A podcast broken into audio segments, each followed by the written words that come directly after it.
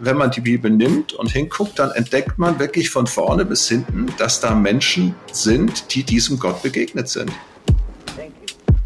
Also das ist ja ein total verrückter Gedanke, dass etwas, was du gedruckt im Regal stehen hast, etwas sein kann, wo Gott, wenn es ihn gibt, zu, zu, zu dir redet als Mensch. Woher kommt es eigentlich, dass wir als Gläubige so gewiss sind, nicht, nicht gewiss sind, dass Gott recht hat, sondern dass wir recht haben? Die, die Stärke meines Glaubens hängt doch an der Stärke meines Gottes und nicht an der, an der Unfehlbarkeit meines Bibelverständnisses. Ob sie wahr ist oder nicht, äh, zeigt sich nicht durch unsere, unsere theologische Deutung, sondern dadurch, dass Gott selber dahinter steht. Das ist Uwe Heimowski und ich bin Jörg Dechert. In der heutigen Folge unseres Podcasts reden wir über einen kommunikativen Gott, und den Umgang mit der Bibel im 21. Jahrhundert.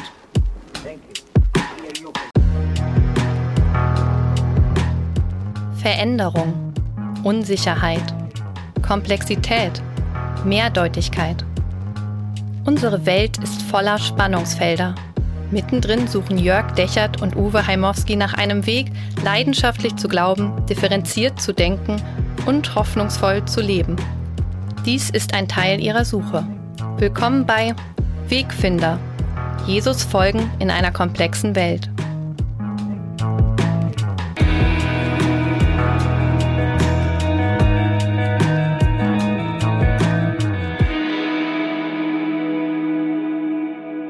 Hallo Uwe, grüß dich. Hallo Jörg. Uwe, Bibel, wie hast du die eigentlich kennengelernt? Also wir, wir kommen ja nicht gerade in, in der Geburtsstation auf die Welt und haben äh, eine Bibel in der Hand und sagen, oh, anscheinend bin ich Christ, sondern das kommt ja irgendwie ins Leben rein im Laufe eines Lebens, vielleicht in jungen Jahren, vielleicht in älteren, ich weiß es bei dir gar nicht. Wie, wie bist du zur Bibel gekommen? Ich habe immer gedacht, ich sei ohne, ohne so Kinderbibel oder sowas aufgewachsen. Und interessant ist, als ich mit meinem Theologiestudium begonnen habe, hat meine Mutter, die war traumatisiertes Kriegskind, dadurch konnte die nie so richtig gut uns erzählen, wie unsere Geschichte war. Sagt meine Mutter, das hat der Opa schon immer gesagt, dass der Junge mal Theologie macht, weil der hat mit dir immer die Kinderbibel gelesen und du fandst die Bibelgeschichten so gut. Mhm. Also scheinbar war da eine Kinderbibel, an die ich mich aber gar nicht richtig erinnern konnte. Und dann meine erste eigene Bibel, die hat mich allerdings eher ein bisschen abge, abgelöscht, habe ich im Konfirmandenunterricht bekommen von einem Pfarrer, den ich dummerweise irgendwie so gar nicht mochte und der, der es nicht geschafft hat, mich zu gewinnen. Und da mussten wir halt Texte lesen. Ähm, ja, die fand ich jetzt nicht so prickelnd. Und als ich dann mit 22 Jahren Christ wurde, habe ich die wieder neu in die Hand genommen, diese alte für mich verstaubte, komische Bibel, mit der ich auch nichts anfangen konnte, wo ich irgendwie die Register auswendig gelernt hatte und habe die neu angefangen zu lesen. Die, die hat so in mein Leben reingesprochen, das war der Wahnsinn. Also ich habe so mehrere Phasen. Scheinbar als Kind sehr positiv, allerdings ohne große Erinnerung.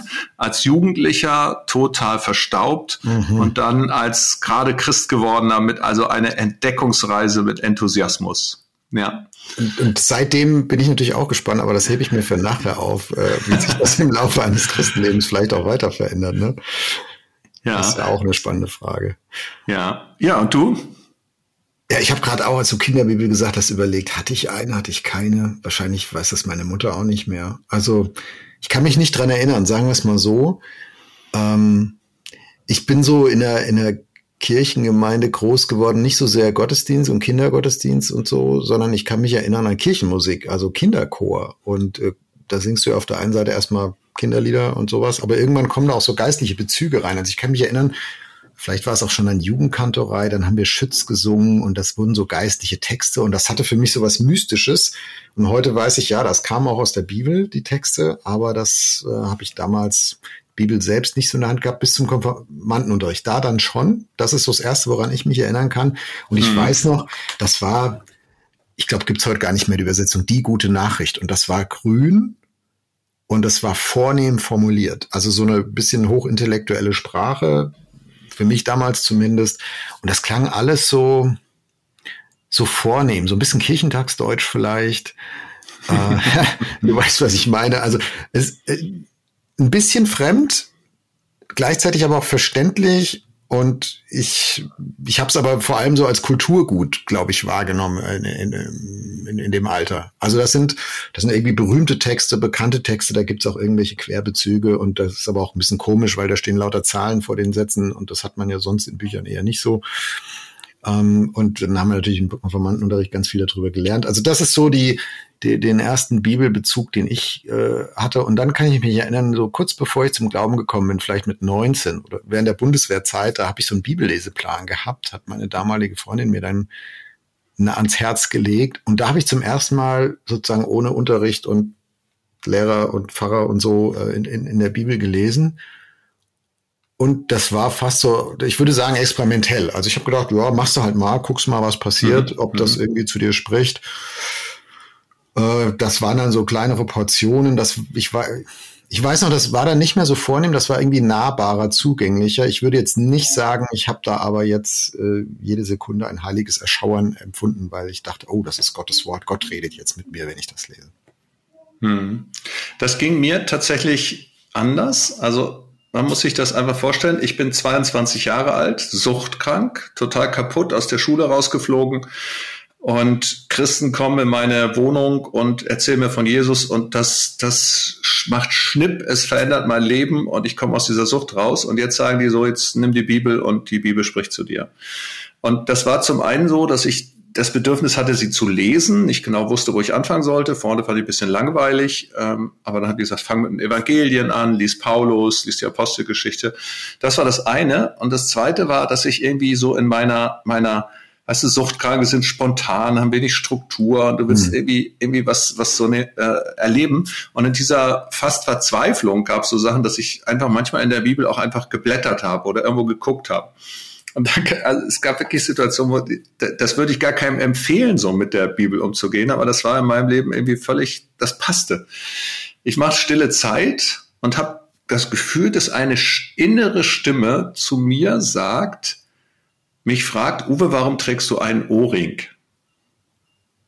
Ich sitze da ganz verdattert, wie, was, warum trägst du ein Ohrring, ne? Äh, ja, und ja, mein Ohrring habe ich mir mit 14 stechen lassen. Damals war das noch nicht so selbstverständlich, dass Jungs mit 14 Ohrring hatten. Mhm. Aus Protest gegen meine Eltern. Du alter Rebell, du. So richtig denen mal zu zeigen, das geht gar nicht. Und ja, so, ich spreche das durch und dann, dann merke ich, wie ich so vorher die zehn Gebote gelesen hatte, so als Vater und Mutter ehren und eigentlich hatte das ja gar nichts damit zu tun. Und das, das kann nicht sein. Also ich kann da jetzt hier nicht irgendwie, das kann doch jetzt nicht ein Gespräch mit Gott sein. Das, ich kannte sowas ja nicht. Mhm. Äh, und, und habe dann irgendwie, ich wollte das auch nicht und dann habe ich gesagt, okay, jetzt, um das irgendwie zu überprüfen, ich nehme meine Bibel und schlag die auf, schlag die willkürlich auf im Alten Testament und der Bibelvers, den ich gelesen habe, war, und sie taten von sich alle Götzen und Ohrringe.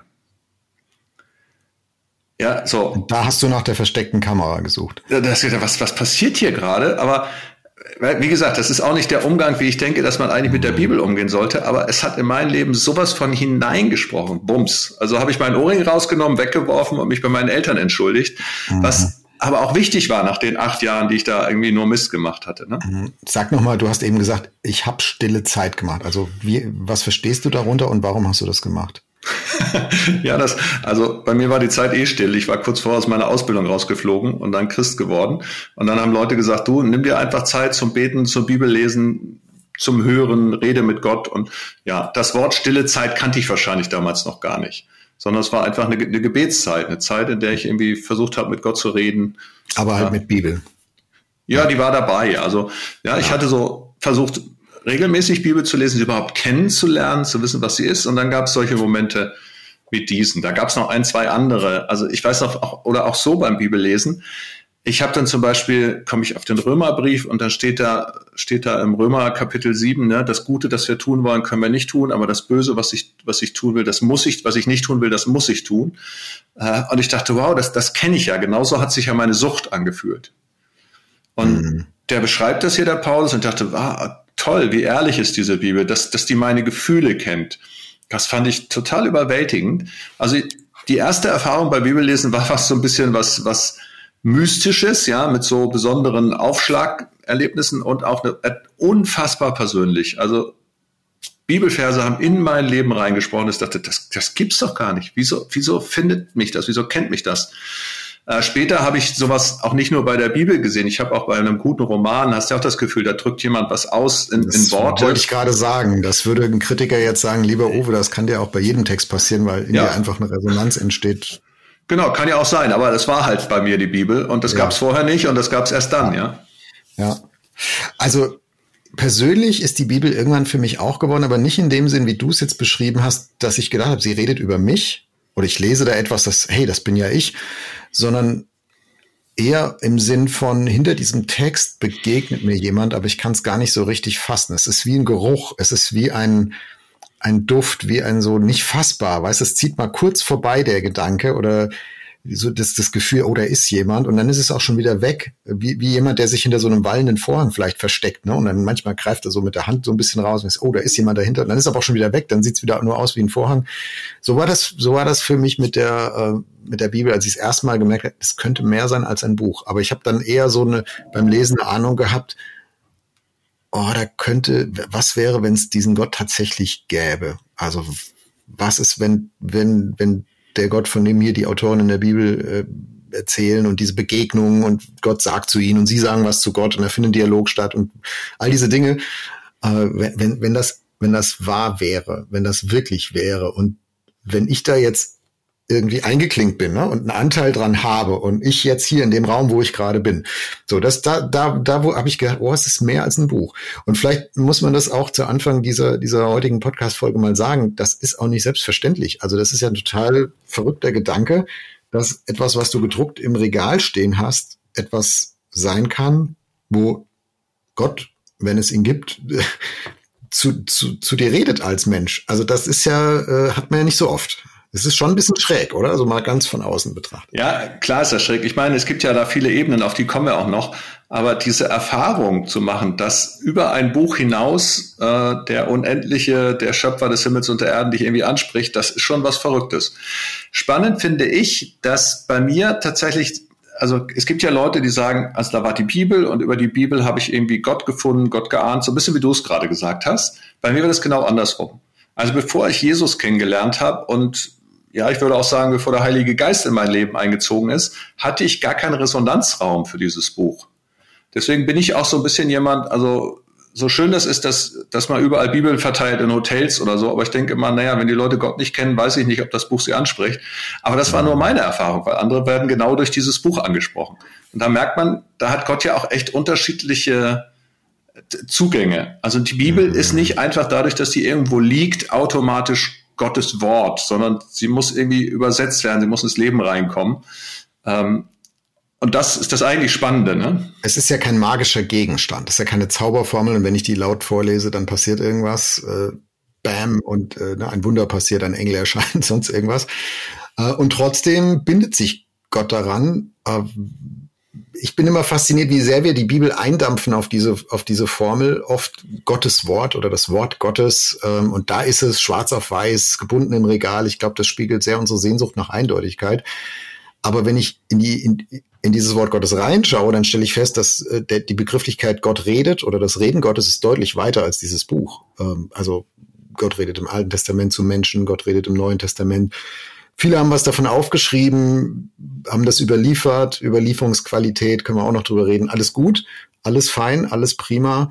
Ähm, ich wehre mich nur ein bisschen gegen diese Engführung zu sagen, also die Bibel ist Gottes Wort und sonst darüber hinaus redet Gott halt nicht. Äh, weil es ist ja nicht es ist ja nicht die Bibel, die Christen hervorbringt, sondern es sind ja Christen, die die Bibel hervorgebracht haben. Also wenn wir über ja. Kanonbildung reden, ja. nach, nach der Abfassungszeit des Neuen Testaments, da gab es ja ja, vielleicht sogar einige wenige Jahrhunderte, wo, wo, wo du eben kein Buch im Regal stehen hast, trotzdem waren die Leute hingegebene Jesus-Nachfolger und haben gesagt, yay, alles für, für, für Jesus, wir folgen ihm nach, wir wollen lernen, wie das geht. Äh, und dann ist nach und nach auch der, hat sich der Kanon gebildet, also was in die Bibel reingehört und was nicht.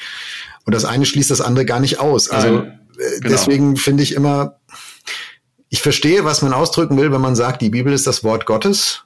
Also man möchte damit sagen, es ist halt nicht ein Buch wie jedes andere und es ist autoritativ in, in gewisser Weise, aber, aber ich finde immer, Gott, Gottes Reden ist größer als nur die Bibel. Ja, wir haben als, als Evangelische Allianz eine Glaubensbasis äh, und da gibt es einen, gibt's einen Abschnitt zur Bibel. Und da möchte ich gerne mal den ersten Satz vorlesen. Die Bibel, bestehend aus den Schriften des Alten und Neuen Testaments, ist Offenbarung des dreieinigen Gottes. Und spannend ist da, da steht nicht, ist die im Sinne von die einzige Offenbarung, sondern sie ist Offenbarung. Das heißt, dieser lebendige Gott kann sich auch anders noch mitteilen. Der kann durch die Schöpfung dich ansprechen, lesen wir im Römerbrief. Der kann durch dein Gewissen dich ansprechen. Also es gibt auch andere Formen. Aber was ich so faszinierend finde, ist halt, wenn man die Bibel nimmt und hinguckt, dann entdeckt man wirklich von vorne bis hinten, dass da Menschen sind, die diesem Gott begegnet sind der sich ihnen offenbart hat. Ja, der ist Abraham begegnet und Isaak und Jakob. Der ist einem Mose begegnet in diesem Busch. Der ist später später äh, Paulus begegnet, der vom Saulus zum Paulus werden konnte und so. Also immer und immer wieder merkt man in diesem Buch, es ist eine Geschichte, die Gott mit einzelnen Menschen geschrieben hat und die haben davon berichtet. Und dass das passiert ist, finde ich sensationell. Übrigens kommt da für mich auch eine, eine, eine Frage, und das wäre nicht ganz spannend, wie, wie, wie du damit umgehst, wie das für dich ist. Wenn das so ist, wenn ich weiß, dass dieser Gott ein lebendiger Gott ist, der mit Menschen Geschichte schreibt und dass die Bibel eine Sammlung von diesen unterschiedlichen Geschichten ist, warum dampfen wir das dann zum Schluss auf eine Einzeldogmatik ein? Also warum wollen wir, weißt du, jeder hat eine eigene Erfahrung gemacht und warum wollen wir mehr die, die, Warum trauen wir nicht Gott zu, dass er das Gleiche heute auch mit Menschen macht, sondern wollen ihn so reduzieren? Das muss so sein, wie wir das für richtig halten. Was denkst glaub, du? Ja, ich, ich denke, dass das die Absicht dahinter nicht Reduktion ist, äh, sondern Eindeutigkeit. Ähm, also weil, da werden wir vielleicht nachher auch nochmal drüber reden müssen, weil es eben Christinnen und Christen gibt, die die Bibel sehr anders lesen als ich und sehr anders auslegen und damit anders umgehen und andere Dinge wichtig finden und ich das aber vielleicht nicht so gut finde und vielleicht auch sage, Mensch, ihr, ihr driftet da zu weit ab, ihr erzählt da irgendeinen Quatsch, das ist doch in der Bibel gar nicht entdeckt, äh, gar nicht gedeckt. Ja, dann, dann reden wir manchmal so, das ist nicht biblisch. Also dieses Wort musste ich auch erst lernen, biblisch und nicht biblisch und bibeltreu und nicht bibeltreu. Gibt es ein ganzes Sammelsurium an Adjektiven. Also ne, ich stelle fest, es gibt Unterschiede, es gibt Unterschiede in der Auslegung, im Verständnis, es gibt Widersprüchlichkeiten in der Bibel selbst, die ich erstmal nicht so ganz schnell auflösen kann. Dem bin ich erstmal ausgesetzt. Und dass ich dann, wenn ich aber gleichzeitig so ein ganz heißes Gottvertrauen habe ne, und mir der Glaube wichtig ist und Jesus ist wichtig und das ist der Retter meines Lebens und dann, dann, dann würde ich das gerne zusammenkriegen und dem Festigkeit geben. Und dann, äh, dann muss ich es halt irgendwie formulieren. Ne? Und dann baue ich einen Zaun um die Bibel drumherum und sag, pass auf, Uwe, Sie, Sie, das bedeutet genau von hier bis da. Äh, ist doch sehr eindeutig, ist doch sehr klar. Und erst wenn ich mit Leuten rede, die vielleicht nicht jeden Sonntag mit mir äh, in der Reihe sitzen und die gleichen Lieder singen, stelle ich fest, mh, hm, so eindeutig ist es gar nicht. Andere sehen das durchaus anders, ohne das, was von dem von dem Charakter, dass es Gottes Reden verloren geht. Das, das finde ich ja das Irre. Also von daher lange Antwort auf eine kurze Frage. Ich glaube nicht, ich glaube nicht, dass es der Wille ist, was zu reduzieren, sondern dass es der Wunsch ist, Flöcke einzuschlagen und Dinge klarzustellen und klar zu halten. Und ich glaube aber auch, dass es nicht wirklich gut funktioniert. Also ich habe manchmal das Gefühl, wenn ich diesen Bibelvers lese, du sollst dir kein Bildnis machen von Gott. Einleitung in die zehn Gebote, das erste Gebot, ja, mach dir kein Bildnis von Gott, dass wir mitunter mit der Bibel so umgehen, dass uns unser eigenes Bild von der Bibel wichtiger ist als das, was die Bibel selber sagt. Ja, wir haben ein bestimmtes Bild und so muss das sein, so muss das laufen. Äh, und das ehrlich gesagt finde ich tatsächlich problematisch, weil das halte ich, wenn man so will, für unbiblisch. Ja, wenn ich wenn ich mhm. biblischer sein will als die Bibel, wenn ich meine, ich muss hier Flöcke einschlagen, dann ist es vielleicht okay und psychologisch nachvollziehbar, äh, dass ich selber für meinen Glauben so Flöcke brauche. Wenn ich aber denke, dass ich Gott in diese Flöcke einschlagen kann, ich meine, also wenn Gott Gott ist, das kann nicht funktionieren. Da muss er größer sein als ich und meine Erkenntnisfähigkeit. Dem würde noch jeder zustimmen, glaube ich. Äh, aber du schlägst halt auch Flöcke für andere ein, für Dritte und sagst, pass auf, wenn du wirklich gläubig bist, dann musst du die Bibel so verstehen, hier innerhalb meiner Flöcke und zwar von da bis da, weil sonst glaube ich dir nicht, dass du, dass du wirklich Christ bist. Und das, und das klappt, das klappt dir schon innerhalb deiner eigenen Biografie nicht, oder? Also ja, wenn, genau. du dein, wenn du dein jüngeres Ich einschätzen würdest, ne? Wie geht denn der junge Uwe gerade aus der Sucht raus. Wie geht denn der mit der Bibel um? Würdest du heute wahrscheinlich die Hände beim Kopf zusammenschlagen? Wenn du den älteren Uwe, der in zehn Jahren ansch anschauen könntest, würdest du vielleicht auch die Hände beim Kopf zusammenschlagen und sagen, was glaubt der? Was denkt der? Wie geht der mit der Bibel um? So. Und wenn das schon in deiner Biografie, in deiner eigenen so ist, wie kommt man denn dann auf die Idee, das sozusagen für andere Flöcke einzuschlagen und zu sagen, die, die Bibel muss aber genau so ticken und funktionieren für dich, ja, sonst hast du sie nicht verstanden. Ja, also ich würde ja das, was ich ganz am Anfang erlebt habe, ja, Bibel aufschlagen und Gott redet und es ist genau diese Ohrring-Geschichte und die hat bei mir einen Heilungsprozess, einen Versöhnungsprozess mit meinen Eltern eingelöst, ausgelöst. Das würde ich ja nicht rückgängig machen wollen. Das ist genial, davon profitiere ich, das finde ich super. Und später habe ich aber Theologie studiert und habe ich noch die Bibel ein bisschen anders lesen gelernt und das war auch mhm. gut so. Aber ähm, meine Frage ist, ist vielleicht noch ein bisschen größer, dass ich letztlich denke, wenn Gott, wenn ich das wirklich glaube, dass Gott durch dieses Buch redet, geredet hat und deswegen die Sachen aufgeschrieben wurden und bis heute redet, weil er sich an dieses Wort bindet, dann kann ich, aber ich muss es doch auch nicht schützen. Dann macht es das doch selber, oder? Mhm. Ja, absolut. Also Gott hat unsere Verteidigung eigentlich nicht nötig. Also wenn er wirklich Gott ist, dann braucht er meine armseligen Versuche nicht, äh, ihn, ihn argumentativ zu verteidigen. Und das finde ich auch für die Bibel. Und ich weiß natürlich, in unserer evangelikalen Szene und darüber hinaus ähm, gibt's gab es immer auch in, in der jüngeren Kirchengeschichte ganz auch harte Bestrebungen, das zu verteidigen und festzuzurren und festzuklopfen und Erklärungen und Bekenntnisse und all diese Dinge. Ich verstehe, wofür die gedacht sind. Ich verstehe auch, wie die entstanden sind. Und dann gucke ich mir an, was Gott für ein Risiko eingeht mit Jesus. Also ein klareres Statement kannst du nicht auf die Erde schicken als deinen eigenen Sohn. Und trotzdem haben ihm nicht alle geglaubt und Leute haben ihn missverstanden und er hat das mit sich machen lassen. Er hat das nicht alles aufgelöst und aufgedröselt und gesagt, stopp, jetzt erkläre ich euch nochmal, wie es eigentlich ist. Hm. Also Gott riskiert in Christus die Missverständlichkeit. Warum sollte Gott das mit der Bibel anders machen? Und trotzdem ist es Reden Gottes und Gottes Wort, gar keine Frage. Aber wenn ich dann hergehe und versuche, das aber zu vereinheitlichen, zu vereindeutigen und die, die, die, die, die, die Vielschichtigkeit und die Interpretationsmuster, die es gibt, irgendwie auf meins zu zwingen oder auf eins zu zwingen. Ähm, ich glaube, ich glaube, das kann nicht funktionieren, aus dem Grund, den ich gerade geschildert habe, ne? weil Gott es auch nicht tut auf seiner Seite. Also mhm. die, diese, diese Restunsicherheit, wenn ich die Bibel lese, ich glaube, die kriege ich nicht weg. Es bleibt ein abenteuerliches Buch, bis, ich glaube, bis zu meiner letzten Sekunde. Ja, du hast gerade eben angesprochen, wie, das, wie sich das verändert, ne? auch so mhm. dieses, dieses eigene Bibellesen. Ich habe die Bibel, die ich da zur Konfirmation geschenkt bekommen hatte und die dann meine erste Bibel war, die ich dann mit 22 las, die habe ich dann irgendwann an die Seite gelegt, hatte andere Übersetzungen, andere Ausgaben und dann habe ich die nach ein paar Jahren wieder in die Hände gekriegt. Und ich habe, als, als ich anfing, da neue Bibel zu lesen mit 22, ganz viel unterstrichen.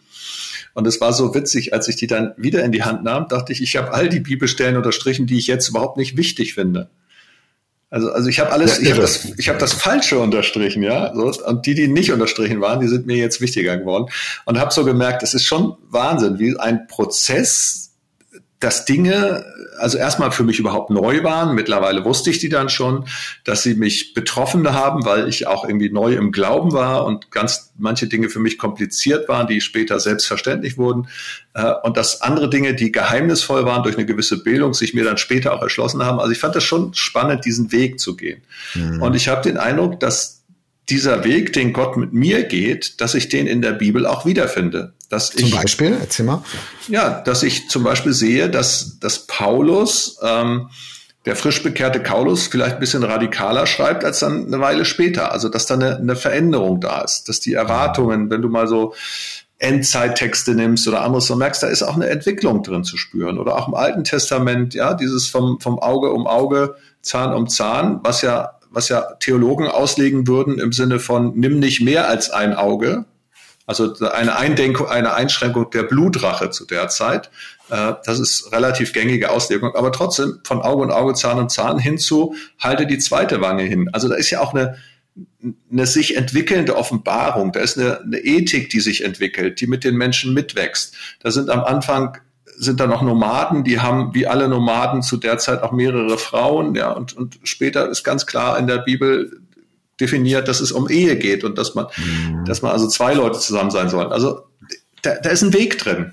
Also halt mal fest, die Bibel ist kein Mathematikbuch, wo es zwischen Seite 1 und Seite 873 keinerlei Unterschiede im, im, äh, in der Beschreibung gibt, keine Weiterentwicklung, ne, sondern es ist alles ein geschlossenes System. Auf jeden Topf gibt es einen Deckel und alles passt lückenlos zusammen. Das, so wie du es jetzt beschreibst, ist das in der Bibel nicht so. Äh, würdest, du gibt's ja Leute, die sagen, ja, lieber Uwe, ist ja auch kein Wunder, dass das so ist, weil da haben halt Menschen aufgeschrieben und die Religionsgeschichte hat sich weiterentwickelt und heute sind wir halt schlauer als die Leute damals. Heute schreiben halt alles andere Sachen über Gott auf. Ist doch logisch, dass sich das im Laufe der Jahrhunderte halt weiterentwickelt. Warum gehört es für dich aber trotzdem noch zusammen? Also warum ist dieser, dieser ganze Kanon Altes Neues Testament in all der Entwicklung, die du jetzt, hast ja nur kurz jetzt anreißen können, aber warum gehört das trotzdem alles zusammen? Warum ist das das Reden des gleichen Gottes noch? Ja, also unser Podcast heißt ja nicht umsonst Jesus folgen in einer komplexen Welt. Und auch zu meiner, meiner Hermeneutik, zu, also zu meiner, mein, mein Schlüssel zum Bibelverständnis ist ja erstmal, dass ich mir Jesus angucke. Und wenn ich sehe, was Jesus gemacht hat, Jesus hat das, was er getan hat, aus dem Alten Testament legitimiert. Bei seiner Antrittsrede, die er gehalten hat in der Synagoge in Nazareth, hat er einen Text von Jesaja genommen und hat den, hat den übertragen und gesagt, das, was dort steht, ja, ähm, was da passiert ist, dass das Evangelium gekommen ist. Das ist jetzt hier heute passiert. Das heißt, wenn ich auf Jesus gucke, dann sehe ich, dass Jesus die Texte des Alten Testaments mit einer Selbstverständlichkeit rezipiert hat. Matthäus 19 sagt er was zum Thema Ehe und bezieht das auf das Alte Testament. Und er sagt auch an einer Stelle mal, dass das nicht vorbei ist. dass der kleinste Buchstabe wird nicht vergehen, aber er erklärt es immer wieder neu. Er übersetzt es. Und insofern lerne ich von Jesus, dass das Alte Testament mit einer Selbstverständlichkeit dazugehört und dass es zu dem gleichen Gott gehört. Und ich würde auch nicht sagen, dass das früher mal der böse Gott war und Jesus ist jetzt der gute Gott, sondern Jesus zitiert Sachen wie das Liebesgebot äh, gegenüber Gott und dem Nächsten. Das ist alles schon im Alten Testament da. Also Jesus ist die ist sozusagen die Personifizierung dessen, was Gott sich vorstellt. Und das finde ich alles im Alten Testament schon. Ähm, also insofern ist dieses, dieses mal ein Punkt, dass ich gucke auf Jesus. Mhm. Ähm, und überhaupt, ich will zum Thema Wort Gottes, ja, wir reden manchmal Wort Gottes, also dieses Geschriftliche wird ja Person in ihm. Und das, was dann danach kommt, sind wieder Auslegungssachen von Jesus. Also Paulus und Petrus und Johannes und die anderen und Lukas, die schreiben über das, was sie erlebt haben mit Jesus. Insofern ist das, Martin Luther hat mal gesagt, das Entscheidende, was die Bibel zusammenhält, ist das, was Christum treibet. Also was Jesus groß macht und was auf ihn hingeht. Und der hat sich durchaus in verschiedenen Epochen unterschiedlich gezeigt. Da haben wir die Perspektiven der verschiedenen Jünger, da haben wir die Perspektiven des Alten und Neuen Testaments, aber es geht immer und immer wieder um diesen Jesus. Und den halte ich für absolut vertrauenswürdig. Mhm, aber genau, was ich dann oft höre, ist das, das nenne ich direkt Gegenargument, aber das Argument nennen wir es mal, ja, genau, aber ich weiß ja nichts über Jesus außer durch die Bibel. Da ist das nicht ein Zirkelschluss. Also Jesus hält die Bibel zusammen, aber über Jesus weiß ich nichts außer wenn ich halt in der Bibel lese. Ja, also weißt du, ich kenne meine Frau besser als du. Äh, und ich liebe sie nicht deswegen, weil alle anderen sie auch so gut kennen wie ich, sondern da ist eine Beziehung entstanden. Und auch zu Jesus habe ich eine Beziehung. Und die Frage ist, ob dieses, das, was da ist, was ich in der Bibel erlebe, ob das glaubwürdig ist, ob das passiert. Es geht ja nicht um die Frage, wie oft ist es bezeugt. Äh, spannend finde ich aber, dass wir zum Beispiel von Caesar, de Bello Gallico, den wir alle mal im Lateinunterricht übersetzen mussten, wenn wir den Latein hatten in der Schule. Ich musste das noch. Davon ist tatsächlich aus der Antike ein Exemplar überliefert und dann erst im Mittelalter wieder. Während wir vom Neuen Testament, vom Alten Testament, wir haben durch Qumra die Jesaja-Rollen, also die Texte an sich, die sind ja auch noch sensationell überliefert, die sind ja wahr, die sind ja glaubwürdig. Und dass die in diesen Texten auch sozusagen alles gesammelt wurde, was man über Jesus weiß, ist ja auch logisch, weil das waren Gebrauchstexte für die Gottesdienste, für die Liturgie. Es gibt in verschiedenen Sachen, also bei, bei verschiedenen außerbiblischen Quellen gibt es auch Hinweise auf Jesus, aber natürlich nicht so stark. Weil ich meine, wir hatten auch nicht, ja, das war nicht, das war vor Gutenberg, da wurde nicht ja. Bücher en masse gedruckt. Genau, das meinte ich vorhin mit, die Christen haben die Bibel hervorgebracht und nicht die Bibel die Christen. Ja, genau äh, weil das, äh, weil das er Erlebnisverdichtung sozusagen ist. Also ich glaube, den Zirkelschlussvorwurf, den kriegen wir nicht so, also den kriegen wir nicht äh, logisch aufgelöst, aber du hast ihn ja gerade quer durchschnitten, indem du gesagt hast, hier am Ende ist es eine Beziehung.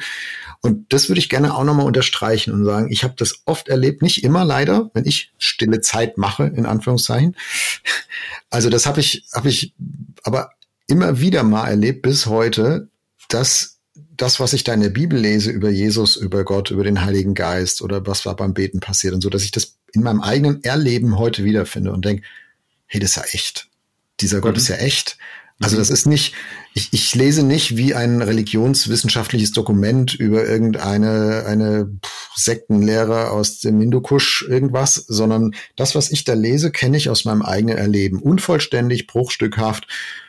Äh, aber es, es erzeugt, du hast Resonanz vorhin gesagt, das finde ich ein schönes Wort dafür. Also es, das, das koppelt bei mir an, das dockt bei mir an, weißt du, und ich merke dann, ja, genau. Und da will ich eigentlich mehr von. Wenn das echt ist, dann will ich mehr davon. Und da ist die Bibel natürlich ein super Wegführer, Leitplanken, nenn es wie du willst, ne, die, die einen tiefer in diesen Erfahrungsraum reinführen kann. Also ich, ich finde immer den Satz so blöd, den, den ich gelernt habe als junger Christ. Naja, also Gebet heißt, ich rede mit Gott und Bibellesen heißt, Gott redet mit mir. Also das ist so eine Einbahnstraßenformulierung, die finde ich gar nicht, sondern das ist ein, das ist viel organischer miteinander verbunden, wenn, wenn ich mit Gott unterwegs bin in dieser Welt, was dann auch beim Bibellesen manchmal für eine Resonanz entsteht. Und ich merke, ja, okay, jetzt zeigt mir Gott hier irgendwas oder es erklärt mir mal das, was ich mit ihm erlebe, anhand von etwas, was Menschen vor König David, Altes Testament, Psalm 3000 Jahren aufgeschrieben haben. Irre. Da, würde ich jetzt gerne mal mit Karl Barth kommen als Theologe.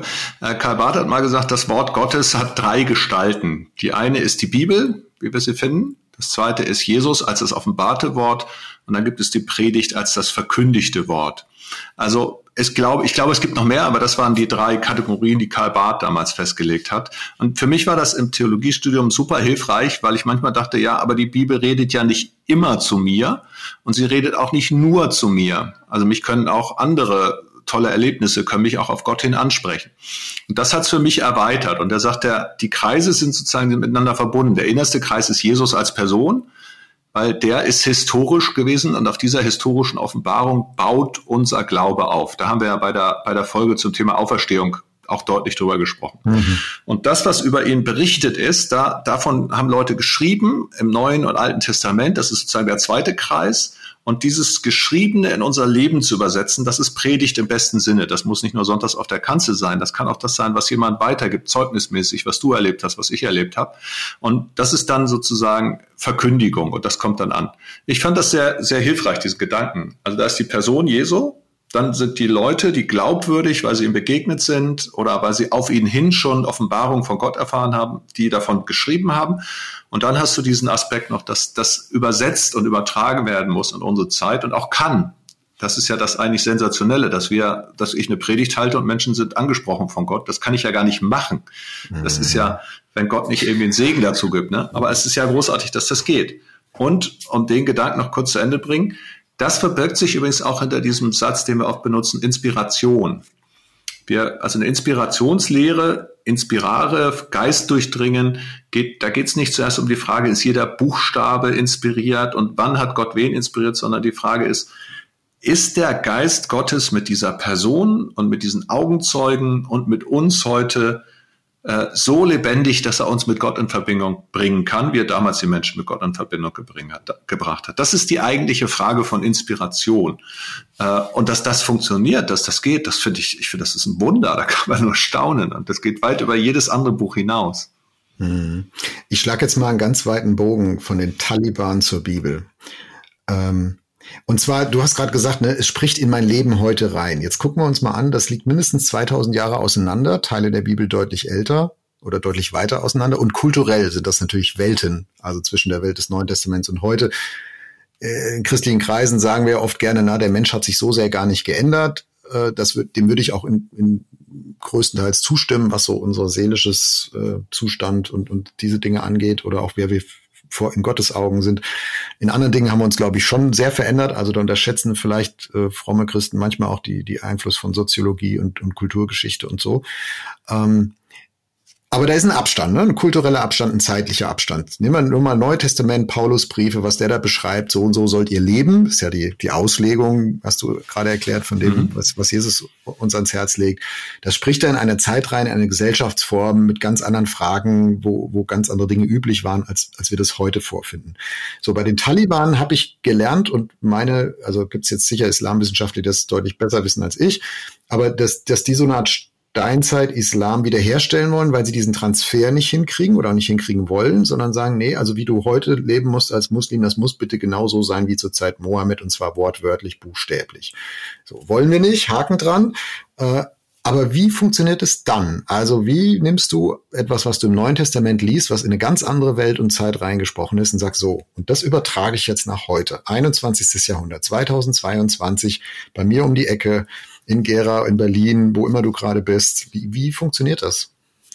Also ich glaube, bevor ich es positiv sage, es gibt zwei negative Weisen. Also auf zwei Weisen kann es misslingen. Es kann zum einen misslingen, indem ich meine Sichtweise verabsolutiere und sage, so wie ich die Bibel sehe, so muss sie recht haben. Dann bin ich bei den Taliban. Die sagen ja, unsere Auslegung des Koran ist die einzig richtige und einzig wahre. Und sie nennen das dann die ursprüngliche, aber eigentlich ist es ihre eigene. Und diesen Fehler kann man ganz schnell machen. Meine Sicht von der Bibel muss die einzig wahre sein. Der andere Fehler, den man machen kann, ist, dass man mit historischen Werkzeugen an die Bibel rangeht wie an jeden anderen historischen Text auch. Das habe ich im Studium lernen müssen, historisch-kritische Methode, die eigentlich das Ziel hatte, den Text nicht, nicht fruchtbar zu machen für die Verkündigung oder fruchtbar zu machen fürs Leben, sondern im Grunde genommen die Fallen, die Fehler, die Nachteile zu entdecken und aufzuspüren. Und das war echt frustrierend. Das hat auch keinen Spaß gemacht, ja. Äh, während es eine, das Positive wäre jetzt immer wieder zu fragen, was hat es damals bedeutet? Wie finde ich das heraus, auch mit rhetorischen Methoden? Wie lese ich es für heute neu? Also wenn Leute über Jahrzehnte begründet haben, dass Sklaverei in der Schöpfungsordnung Gottes festgelegt ist, dann möchte ich das durch die Sicht von Sklaven, diese Texte neu lesen. Ähm, ich fand es total bereichernd, dass es eine feministische Lesart der Bibel gegeben hat, weil die uns Männern ein, ein, einfach mal Texte gezeigt hat, die haben wir überlesen. Da waren wir blind über Jahrhunderte, muss man sagen.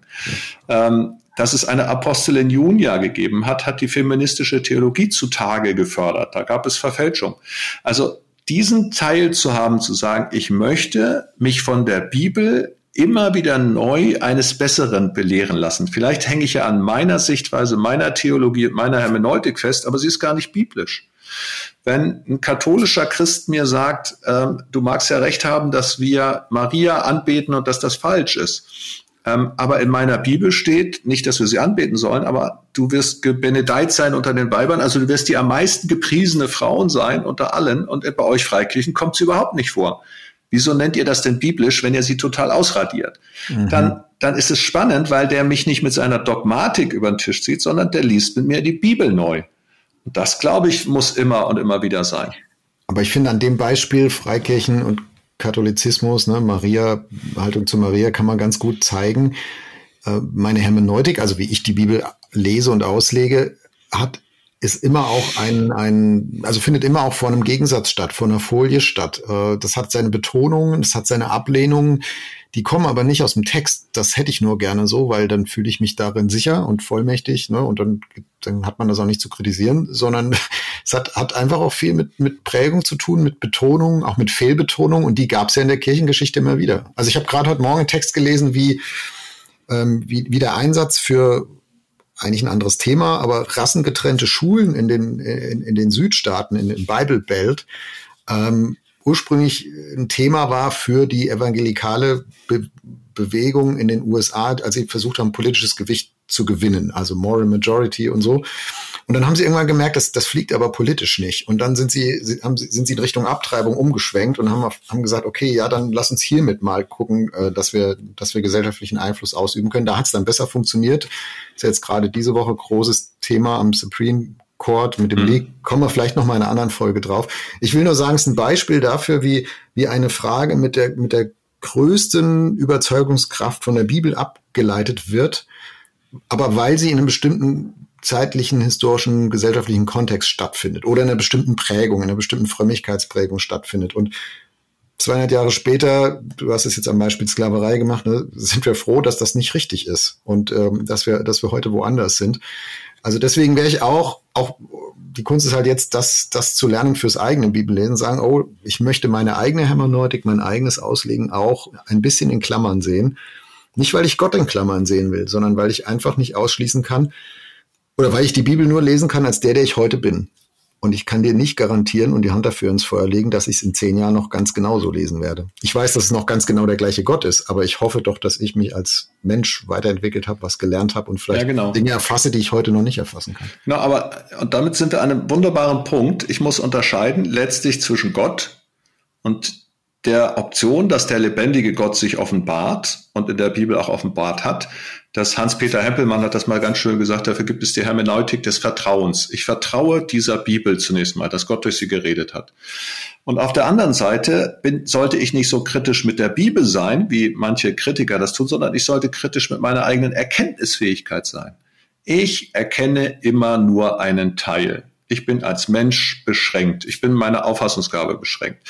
Was habe ich durch 13 Semester Theologiestudium alles neu gelernt und in Frage gestellt? Was habe ich durch ökumenische Begegnungen neu gelernt und in Frage mhm. gestellt? Und zwar nicht im Sinne von, ich kritisiere die Bibel, sondern ich lasse zu, dass die Bibel meine Erkenntnis kritisiert und es vielleicht besser weiß als ich, dass sie vielleicht schlauer ist als ich und dass nicht ich das herausfinde, sondern dass mein Bruder und meine Schwester das herausfindet, wenn sie lesen. Ähm, das ist doch, das finden wir auch in der Bibel ganz, ganz viel, ja. Wenn, wenn Paulus sagt, wir sind ein Leib, wir brauchen einander und nur Christus ist das Haupt und keiner von uns. Äh, und ganz viele Bilder, die davon sprechen, wie, wie, wie das eine zum anderen kommt. Und alles das übrigens macht die Bibel für mich ja nicht kleiner, sondern im Gegenteil, das macht sie ja viel größer, viel reicher. Also ist Auslegung, wenn ich dir folge, immer ein Kollektiv geschehen. Es ist ein Gemeinschaftsprojekt. Vielleicht haben wir das im Protestantismus ein bisschen weggeblendet, weil wir sehr stark von Luther her so kommen, ne? keine, keine Zwischenstation. Ich und mein, ich habe einen direkten Zugang zur Bibel, ich habe einen direkten Zugang zu Gott. Das stimmt ja auch. Ähm, aber wenn du dann noch die Individualisierung der Moderne dazu packst, dann kommt vielleicht schon ein bisschen raus, ne? ich brauche eigentlich keinen anderen, um die Bibel zu verstehen. Das kann ich ganz alleine. Also bis hin auch zu so einer Wissenschafts-, auch Theologiefeindlichkeit. Ne? Die, die bösen Theologen, die verwässern mir das nur. Also am besten ist, ich, ich lerne gar nichts äh, über Theologie, weil dann habe ich den unverfälschten, unverfälschtesten Zugang zur Bibel. Ist ein bisschen absurd, finde ich. Äh, vor allem, wenn ich diesen Gedanken von dir jetzt aufgreife und weiterspinne, dass Bibelauslegung ein Gemeinschaftsgeschehen ist. Dass wenn ich in einem Bunker sitze mein Leben lang mit meiner Bibel, dann komme ich nicht so weit, wie wenn ich mit dir mich jetzt im Podcast zum Beispiel über Bibelauslegung unterhalte. Ja, ganz genau. Es hat natürlich auch was, auch was Emanzipatorisches und das ist ja auch gut. Also sich gegen eine Kirchendoktrin aufzulehnen, die, die, die im Grunde nur das Geld aus der Tasche ziehen will, um schön große Kirche zu bauen, den Petersdom und deswegen Ablassbriefe verkauft. Das ist natürlich eine Sache, wo man sagen muss. Zum Glück hat Luther darauf verwiesen, dass jeder Gläubige vor seinem Gott steht und dass nicht quasi der Priester oder die Kirche oder irgendeine komische Dogmatik mir mein Seelenheil äh, äh, erstreiten kann. Das hat was, das hat was unheimlich Befreiendes, das hat was ganz Starkes und das ist toll. Wenn ich das aber dazu nehme, dass ich zum Schluss, dass sozusagen die, die Vergewisserung nur noch bei mir selber besteht, das ist ja gefährlich. Also wirklich auch so als Frage, woher kommt es eigentlich, dass wir als Gläubige so gewiss sind, nicht, nicht gewiss sind, dass Gott recht hat, sondern dass wir recht haben? Ich habe neulich in einem ganz anderen Kontext bei Robert Habeck gelesen, der hat gesagt, die politische Debatte lebt davon, dass ich unterstelle, dass vielleicht der andere auch recht hat. Und letztlich müsste doch die theologische Debatte genauso stattfinden. Ich muss doch genauso unterwegs sein und sagen, es könnte doch sein, dass du recht hast. Wobei zumindest die medial inszenierten Teile der politischen Debatte das nicht gerade widerspiegeln, dass man in der Talkshow zum Beispiel auch damit rechnet, dass der andere mal recht hätte. Aber das ist, da ist eine Talkshow halt auch anders geskriptet und anders, anders programmiert sozusagen.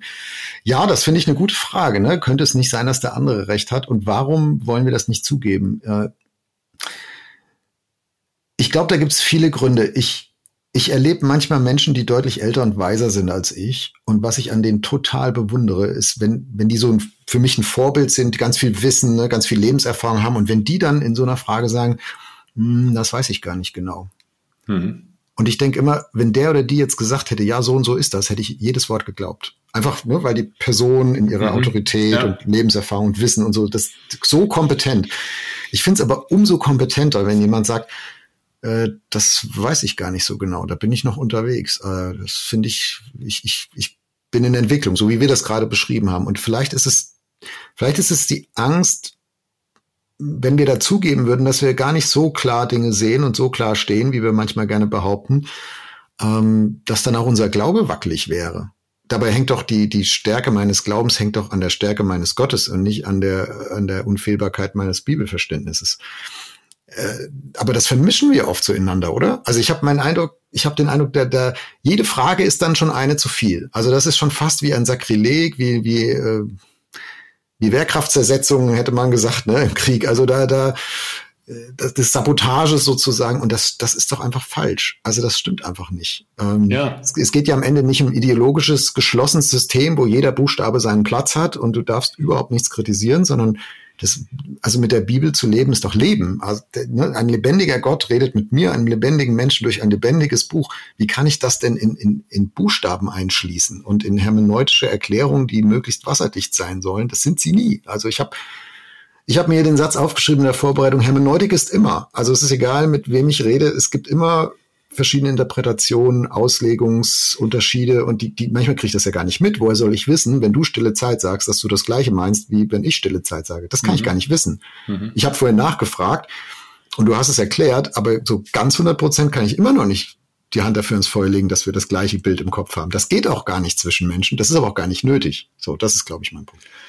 Ja, also mein, mein Punkt ist noch, dass ich, dass ich denke, ähm, dass, dass dieses Vertrauen darauf, dass der lebendige Gott redet, das verbinde ich einfach mit Gott, das verbinde ich auch mit der Geschichte der Bibel. Ich vertraue ihm, dass die Menschen, die da beschrieben werden, dass sie eine Gotteserlebnis hatten, eine Gottesoffenbarung und dass Gott in diese Zeit hineinreden kann, dass er von von, also, also das Göttliche kann ins Zeitliche hineinkommen. Das ist möglich. Nur ich kann nicht ins Göttliche hineingehen. Das funktioniert nicht. Aber andersrum geht es. Das umfasst uns, das schließt uns ein. Und mein Vertrauen hat einfach ganz viel damit zu tun, es ist egal, ob meine Erkenntnis von gestern richtig war oder meine Erkenntnis von morgen richtig ist, sondern er hält Wacht, er passt auf, er schützt das Ganze und das muss ich nicht machen. Ähm, und das darf sich auch fortschreiben. Da gibt's gibt es einen Mittelpunkt und das ist nicht ein für alle Mal fest. Wenn man die jüdische Auslegungstradition nimmt, also wenn man zum Beispiel den Talmud sich anguckt, der Talmud ist ein, ein äh, Auslegungsbuch des Judentums. Das ist in der babylonischen Gefangenschaft zunächst entstanden und später dann weitergeführt worden. Da sieht man Seiten, die haben in der, das ist eine ganz große Seite, steht eine Zeitungsseite vor wie die Zeit. Da ist links unten ein Text aus der Bibel. Und dann neben dem Text aus der Bibel stehen die Auslegungstraditionen von einer bestimmten Zeit und dann die von der nächsten Zeit und dann lernst du was über Hillel und dann lernst du was über Maimonides im Mittelalter und so. Und diese Auslegungstradition ist sozusagen offen. Du könntest es nach außen immer weiter schreiben, bis der Rand voll ist und dann musst du den nächsten Rand dran kleben.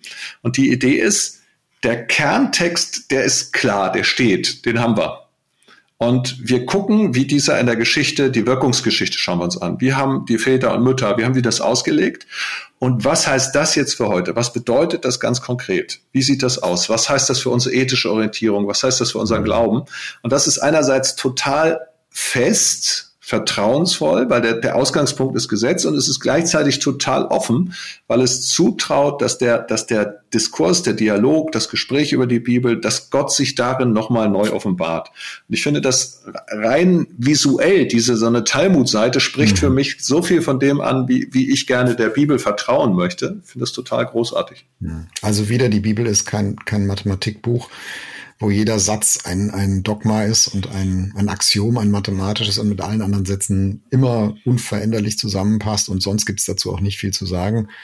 Ja. Oder höchstens Wiederholungen und, äh, und Beipflichtungen, sondern es ist ein, wir sind im lebendigen Geschehen. Wo ist für dich die Grenze, ab wo der, ab wo so eine Bibelauslegung die Bibel nur noch als Steinbruch benutzt für spirituelle Nettigkeiten oder, oder Hobbythemen oder so. Also gibt's ja auch, ne, dass man sowas rauspickt und sich zusammenpuzzelt und du sagst hinterher, ja, also es kommt irgendwie alles aus der Bibel und trotzdem, das ist jetzt eigentlich irgendwie nicht mehr, es ist, also dieses Vertrauen ist irgendwie weg, von dem du gesprochen hast. Ja, also ich sage das auch wieder an einem Beispiel. Wenn du mal äh, Schriften der Zeugen Jehovas liest, den Wachturm oder erwachet, dann fällt auf, dass die ganze Zeit es ist immer, es sind quasi Bibelverse, die hintereinander gesetzt sind. Die sind aber willkürlich hintereinander gesetzt. Da ist dann etwas aus dem ersten Mose in Kombinierung, in Kombination gesetzt mit, mit dem Römerbrief und zwar nicht im Sinne von die erklären einander, die ergänzen einander, sondern es ist tatsächlich wie ein Steinbruch. Ich breche hier was raus, da was raus und man hat das Gefühl, vorher weiß man das Bild und jetzt sucht man sich nur noch die Mosaiksteine, um das Bild auch auszufüllen. Mhm. Und das halte ich für missbräuchlich, weil gar nicht der rote Faden der Bibel als solcher wahrgenommen wird. Oder wenn, wenn mein Glaubensleben darin weiter bestanden hätte, dass ich für jedes Mal irgendwie meine Bibel aufschlage und Bibelverse irgendwie suche, dass, dass ich gar nicht den Zusammenhang irgendwann lesen möchte. Das heißt, wenn ich in dieser unreifen Phase, in der Gott so toll war, dass er mit mir geredet hat, weil ich einfach nicht anders konnte, wenn ich das aber zum Maßstab mache für nur so offenbart sich der Heilige Geist und zu viel Wissen, zu viel Verstand ist falsch, dann habe ich schon wieder eine bestimmte Erkenntnis einer bestimmten Zeit absolut gesetzt. Das würde ich auch sagen. Das geht gar nicht. Sondern es braucht ein Grundvertrauen, dass der lebendige Gott durch dieses Buch redet und damals auch schon geredet hat.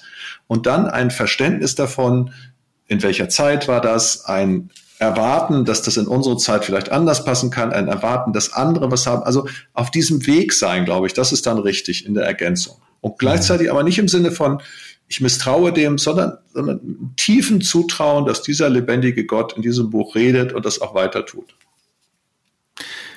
Ich finde es manchmal schwer, die Gren eine andere Grenze einzuhalten, eine dritte vielleicht, nämlich nicht die Bibel als Argumentverstärker für meine Gedanken zu benutzen. Äh, das passiert, finde ich, schnell. Das merkt man auch gar nicht so sehr, weil man möchte ja das, was man für biblisch hält, verteidigen und äh, verargumentieren und übertragen und sagt, so und so steht das ja schon in der Bibel. Aber wie vorhin am Beispiel Sklaverei äh, ja, glaube ich, ganz gut zeigen konnten, das ist echt ein bisschen verdächtig und anfällig auch für Selbstsabotage, wo man vielleicht zehn Jahre später sagt, oh, das hoffentlich hat das keiner mitgekriegt, dass ich das mal laut gesagt habe.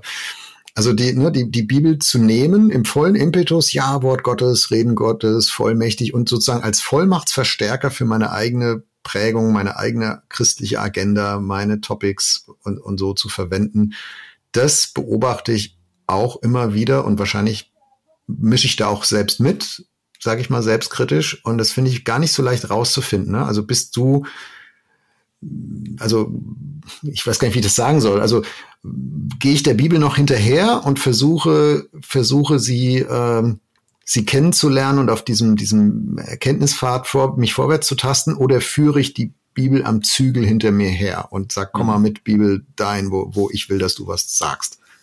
Verstehst du, was ich meine? Ja, klar. Und ich glaube auch, dass die Gefahr riesig ist, dass man mit der Bibel die eigene Position und die eigene, eigene Richtung und so untermauert und wir sind die einzig Wahren. Äh, das halte ich für gefährlich. Aber zum Schluss kannst du dich da immer wieder nur selber prüfen. Du kannst dich auf den Dialog einlassen mit anderen.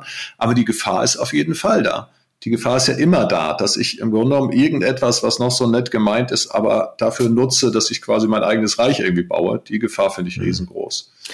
Lass uns zum Schluss nochmal auf zwei praktische Fragen kommen. Also nehmen wir mal an, Leute, die uns jetzt zuhören, sind bis hierher mitgegangen und sagen, Uwe, Jörg, super, genau, Reden Gottes, ähm, biografisch geprägt, Begegnungen, ich will das, ich glaube das auch, dass das geht, ich, ich will das ausprobieren, ich bin da unterwegs. So, jetzt stellen du und ich, wenn wir ehrlich sind, doch wahrscheinlich, ich hoffe, dass du das jetzt zustimmst, weil sonst bin ich hier der Einzige, stellen wir doch auch fest, manchmal ist die Bibel, wenn man sie liest, einfach langweilig. Und manchmal komme ich auch nicht klar. Ich lese was, was ich nicht kapiere oder wo ich vielleicht sogar sage, boah, das widerspricht sich doch, wie kriege ich das denn hin? Also wie gehen wir damit um, wenn es halt wirklich mal tröge ist und langweilig oder sogar dunkel, widersprüchlich, unklar, was machst du dann? Dann lese ich was anderes schlage ich weiter. Also die Bibel ist ja, die ist ja ein Buch von 66 Büchern, die unterschiedlich gewichtet sind. Und es ist manchmal historisch sehr spannend, Geschlechtsregister zu lesen. Und da kann man auch Entdeckungen machen, die sind Wahnsinn, ja, wer da mit wem wie verwandt war. Und dass Gott sich nicht gescheut hat, eine Prostituierte in den Stammbaum von Jesus mit reinzuschummeln.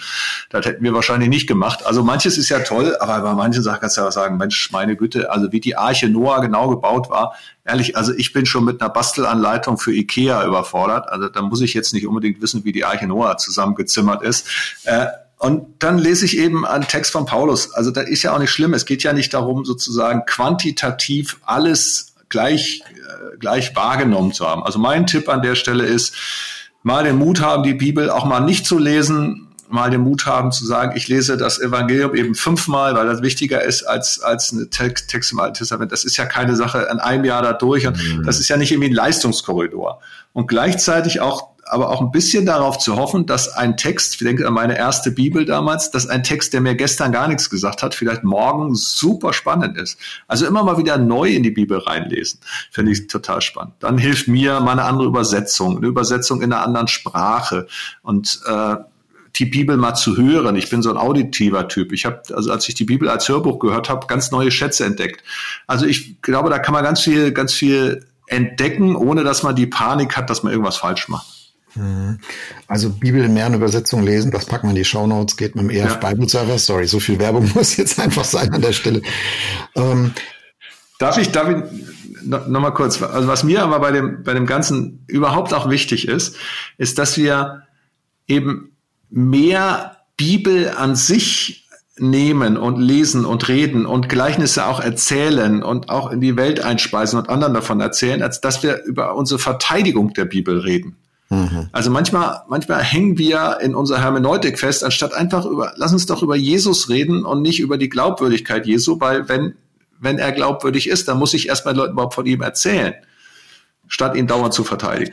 Ich glaube, die Glaubwürdigkeit ist etwas, das nur in mir selbst entstehen kann für mich. Also, dass ich die Bibel glaubwürdig finde, das kann nur in mir selbst erstehen. Du kannst mir hunderttausend Argumente nennen, Uwe, und trotzdem werde ich dir kein einziges davon glauben, wirklich glauben können, wenn ich es nicht in mir selbst beim Bibellesen dann wiederfinde und denke, ja, okay, ich stelle mich mal drauf, ich, ich richte mich darauf ein. Und deswegen ist so viel davon Zeitverschwendung, was du jetzt gerade benannt hast. Ne? Genau, die, die Bibel zu rechtfertigen und die Glaubwürdigkeit zu untermauern. Und also, wenn wir in der ganzen Zeit jemanden nur mal in ein eigenes, eigenes Lesen und Einlassen auf, auf die Bibel und den, den Gott, der durch dieses Buch redet, wie wir beide glauben, äh, hinführen könnten, da wäre die Zeit viel besser genutzt. Und das würde auch viel mehr, ja, Stabilität, Überzeugungskraft, Lebensveränderung bringen, all das. Ähm, also das, das will ich vielleicht nochmal so als, als konkreten Tipp sagen. Genau, manchmal bleiben Dinge unklar und das ist okay. Also die Bibel ist ja, die ist ja nicht ein Wirkungsbuch. Ne? Ich, ich nochmal, es ist kein magisches Buch, ich lese es und dann passiert was, sondern manchmal hat die Bibel auch einfach eine imprägnierende Wirkung. Also ich lese eine Stelle 15 Mal, so wie ich meine, meine Schuhe im Winter imprägniere und da passiert erstmal gar nichts. Aber wenn ich dann ein paar Wochen später in die Pfütze trete, merke ich sehr genau, ob der Schuh imprägniert war oder nicht. Und so ist es bei der Bibel auch. Ich lese, lese vielleicht eine Stelle 15 Mal, sie ist, sie ist stocktrocken und langweilig. Ich weiß nicht, was soll das eigentlich? Ich kapiere es auch nicht richtig.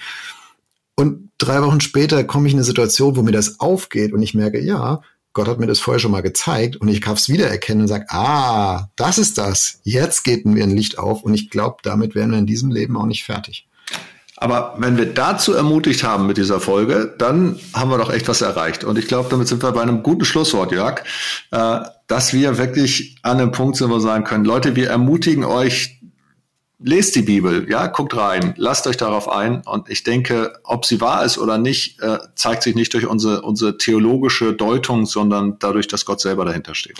Und ich kann es auch nicht vorher vorentscheiden und vorbegründen, sondern das ist, glaube ich, was, was man rausfinden muss. Uwe, vielen Dank fürs Gespräch. Wie immer die Frage, was nimmst du mit aus dieser Folge? Du und ich, wir sind ja schon lange als Christen unterwegs, wir lesen die Bibel schon lange. Ist dir nochmal ein Gedanke hell geworden, wichtig geworden jetzt in unserem Gespräch, den du mitnimmst aus dieser ja, Lust, Lust, mich auf Leute äh, einzulassen, die die Bibel auch lesen und von ihnen zu lernen. Ich nehme mit diesen Gedanken von dir. Du hast vorhin gesagt, Bibel verstehen kann man eigentlich nur durch Begegnung oder das Verständnis erweitern mhm. kann man nur durch Begegnung. Ähm, das hatte ich vorher so ganz ausgesprochen nicht auf dem Schirm vielleicht. Aber das macht mir auch Spaß und Freude auf die nächste Begegnung. Uwe, vielen Dank fürs Gespräch. Ja, gerne und danke dir. Das war Wegfinder. Jesus folgen in einer komplexen Welt. Was nimmst du mit aus dieser Folge? Welches Thema wünschst du dir für eine der nächsten Folgen? Gib uns gerne Feedback unter erf.de/slash Wegfinder. Auf Wiederhören bei der nächsten Folge von Wegfinder, ein Podcast von ERF, der Sinnsender. Mehr Podcasts von uns findest du unter erf.de slash podcasts und natürlich bei Apple, Google und Spotify.